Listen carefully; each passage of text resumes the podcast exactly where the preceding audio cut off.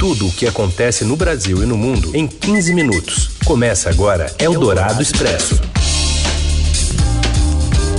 Olá, sejam bem-vindos no ar mais um Eldorado Expresso meio de semana, também trazendo atualização no meio do seu dia. Um compilado das informações também na hora do seu almoço. Eu sou a Carolina Ercolim, comigo Heisen Abac. Tudo bem, Heisen? Oi, Carol, tudo certo? Boa tarde para os ouvintes que estão com a gente no FM 107,3 da Eldorado, onde a gente está ao vivo, ao vivo também no novo aplicativo da Eldorado para você baixar, também no nosso site, mas em podcast em qualquer horário para você ouvir do jeito que quiser. Vamos aos destaques desta quarta, dia 8 de dezembro. Banco Central faz o maior choque de juros em 20 anos para conter a inflação e pode elevar hoje a taxa básica para 9,25% ao ano. MDB lança a pré-candidatura à presidência da República da senadora Simone Tebet, única mulher na disputa até agora. E ainda um novo pedido de impeachment de Jair Bolsonaro por crimes na pandemia e os primeiros estudos de eficácia da vacina da Pfizer contra a variante Omicron do coronavírus. É o Dourado Expresso. Tudo o que acontece no Brasil e no mundo em 15 minutos. Um dos alvos preferenciais dos partidos de centro, de direita e de esquerda para compor uma chapa presidencial em 2022, o MDB, lançou hoje a pré-candidatura da senadora Simone Tebet ao Palácio do Planalto. Única mulher até agora a ter o nome colocado na disputa e fortalecida por uma participação importante da CPI da Covid, Tebet destacou em seu discurso essa posição e afirmou que o MDB é o partido com maiores chances de crescimento em campanha para a eleição do próximo ano aceitei porque senti no clamor de todos os núcleos que representam a diversidade, que é a nossa maior riqueza, enquanto a nossa desigualdade é a nossa maior vergonha, senti deles, da base. E nenhum partido tem mais capilaridade que o Brasil. Nenhum partido tem condições de crescer tanto numa campanha como o MDB. A agora pré-candidata também disse que a fome será o principal norte da política fiscal seguida pelo partido em sua chapa. É preciso o movimento democrático brasileiro. É preciso a história do MDB. O Brasil não pode mais estar à mercê de aventureiros, de outsiders. É preciso experiência administrativa, experiência de gestão. É óbvio que é preciso dinheiro. Não se faz nada sem ele. Mas a prioridade número um e é ela que vai nos nortear na nossa responsabilidade fiscal. É a fome. Nada é mais prioritário que isso. Simone terá o desafio de fazer seu nome decolar mais rapidamente do que a ação dos partidos que desejam ter o apoio do MDB para os seus próprios candidatos. Ela é citada como uma série, uma espécie de vice ideal por aliados de candidatos como João Dória, Sérgio Moro e Rodrigo Pacheco. E após conseguir a filiação do ex-ministro Sérgio Moro, o Podemos entrou em campanha para montar uma bancada da Lava Jato com a filiação ainda este mês do ex-coordenador da Força Tarefa de Curitiba, Deltan Dallagnol, que deve concorrer a uma vaga na Câmara pelo Paraná. Também estão na mira do partido o ex-procurador-geral da República, Rodrigo Janot, e delegados da Polícia Federal. O objetivo é reforçar o discurso anticorrupção de Moro na campanha do ano que vem. Enquanto isso, o Ministério Público Federal pediu ontem o arquivamento da ação contra o ex-presidente Lula por lavagem de dinheiro e corrupção no caso do triplex do Guarujá. Eldorado Expresso. Para combater uma inflação alta, o Banco Central está promovendo o mais forte choque de juros em quase 20 anos, considerando que a Selic deve pular hoje, dos atuais 7,75% para 9,25% na última reunião do Copom do ano. A mexida num prazo tão curto só fica atrás do ciclo iniciado no fim de 2002, em meio à eleição do ex-presidente Lula.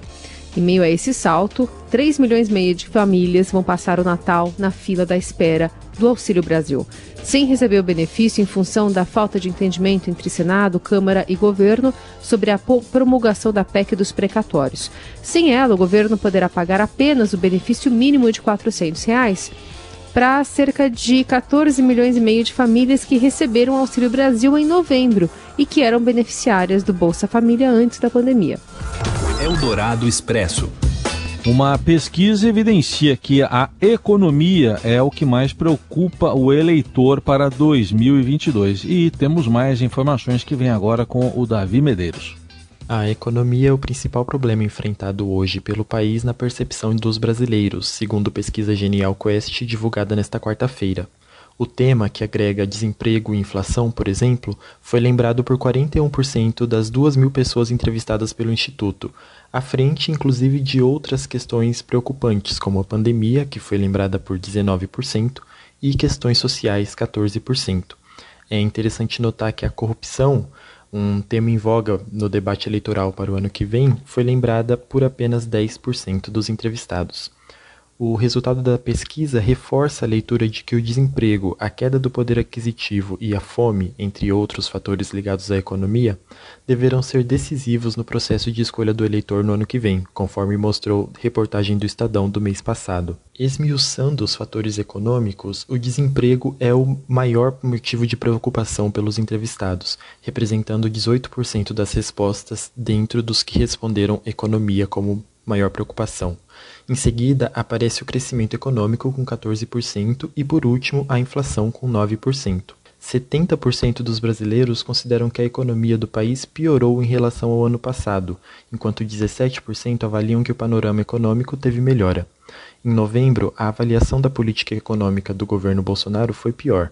Naquele mês, 73% dos entrevistados disseram considerar que a situação econômica piorou em relação a 2020. E o nível de otimismo com a economia também vem caindo. Esse mês, 41% dos entrevistados disseram ter expectativa de melhora da situação nos próximos seis meses. Eldorado Expresso. O ex-ministro da Justiça, Miguel Reale Júnior, protocola hoje na Câmara dos Deputados um novo pedido de impeachment contra o presidente Jair Bolsonaro. O documento é fruto das provas coletadas na CPI da Covid no Senado. O relatório final da comissão indiciou Bolsonaro por nove crimes que teriam sido cometidos durante a pandemia, entre eles charlatanismo e prevaricação. Em entrevista à Rádio Dourado, Reale apontou os motivos que sustentam o pedido de impeachment contra Bolsonaro está absolutamente comprovado, afronta o desrespeito do presidente da República pelos valores da vida e da saúde, de forma que levou a mais de 600 mil mortes. Era uma orientação pensada e que desrespeitou todas as normas sanitárias, se associou ao vírus. É um desastre arquitetado, pensado e indiferente. O que mais choca é a indiferença diante da dor e da morte.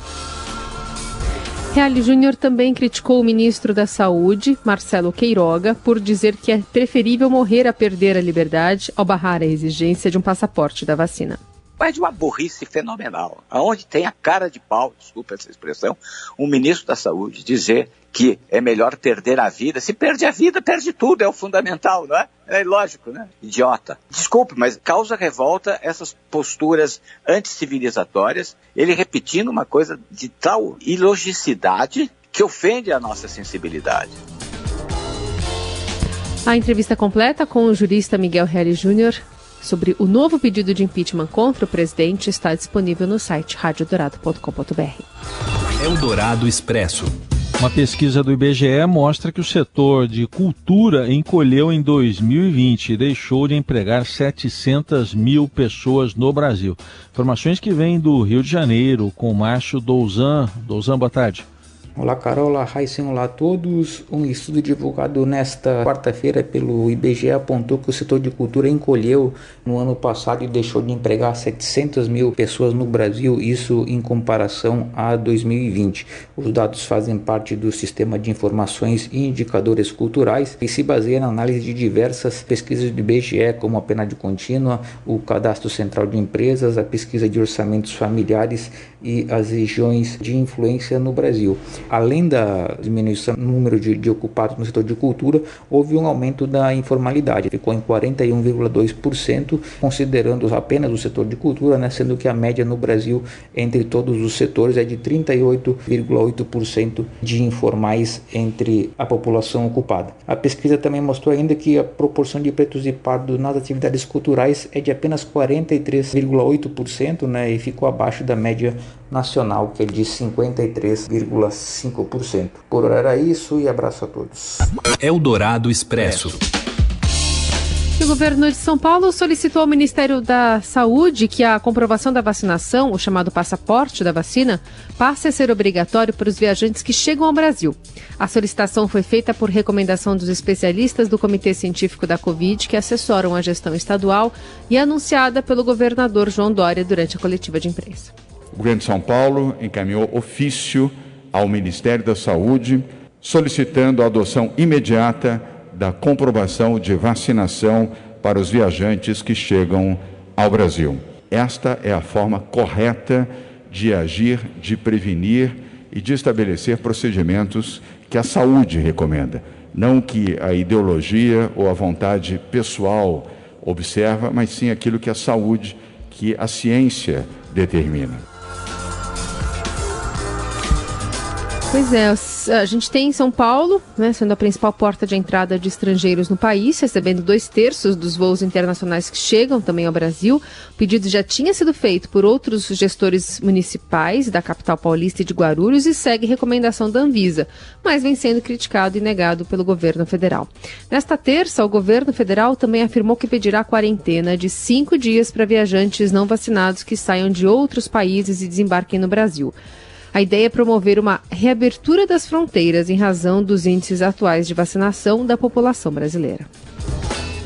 BioNTech e a Pfizer disseram nesta quarta-feira que estudos preliminares demonstram que três doses da vacina contra a Covid-19 neutralizam a variante Omicron. No comunicado, os fabricantes explicaram que duas doses da vacina resultaram em anticorpos neutralizantes significativamente mais baixos, mas que uma terceira dose aumenta os anticorpos em 25 vezes. Eles acrescentaram que, se necessário, podem entregar uma vacina à base de Omicron em março de 2022. Você ouve Eldorado Expresso. Apito porque a gente ia falar de um jogador do Grêmio que já estava contando com a queda do time para a Série B e agora que não caiu, vai ter que deixar o próprio casamento para depois. Fala mais, Robson Morelli.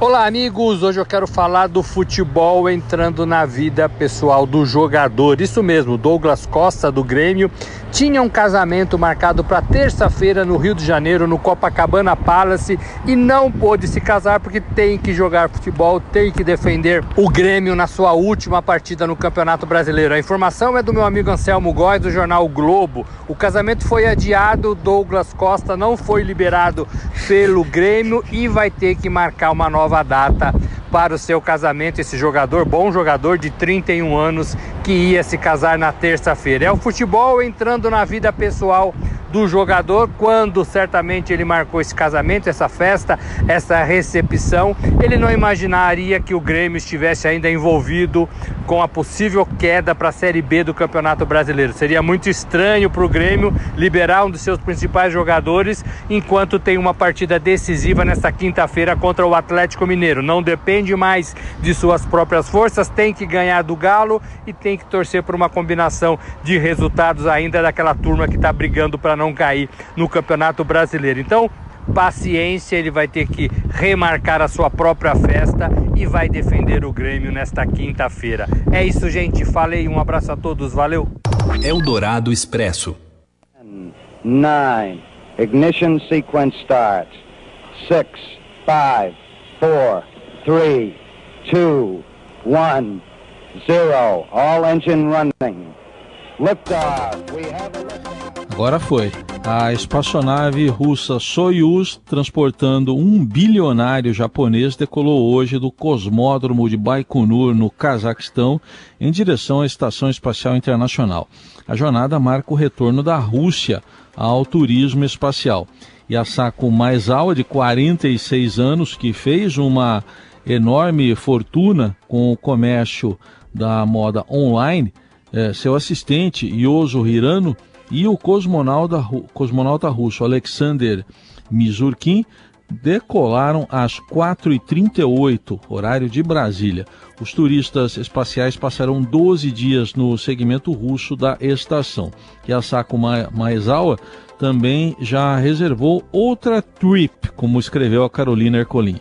Fará uma viagem espacial ao redor da Lua com a SpaceX de Elon Musk em 2023. Eldorado Expresso. I want to be happy here. I want to make a life, a home.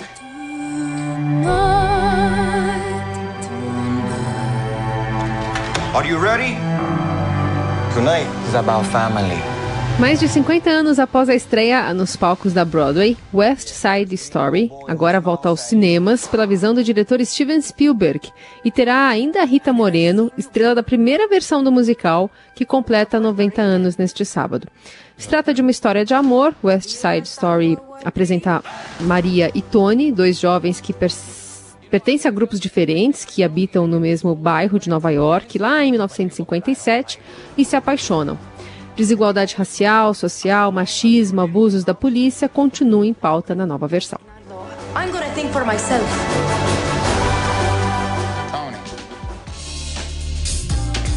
E assim a gente se despede de você, desejando uma ótima quarta. Amanhã estamos de volta. Valeu, Heisen. Valeu, Carol. Uma boa quarta para todo mundo. Até amanhã. Você ouviu Eldorado Expresso tudo o que acontece no Brasil e no mundo em 15 minutos.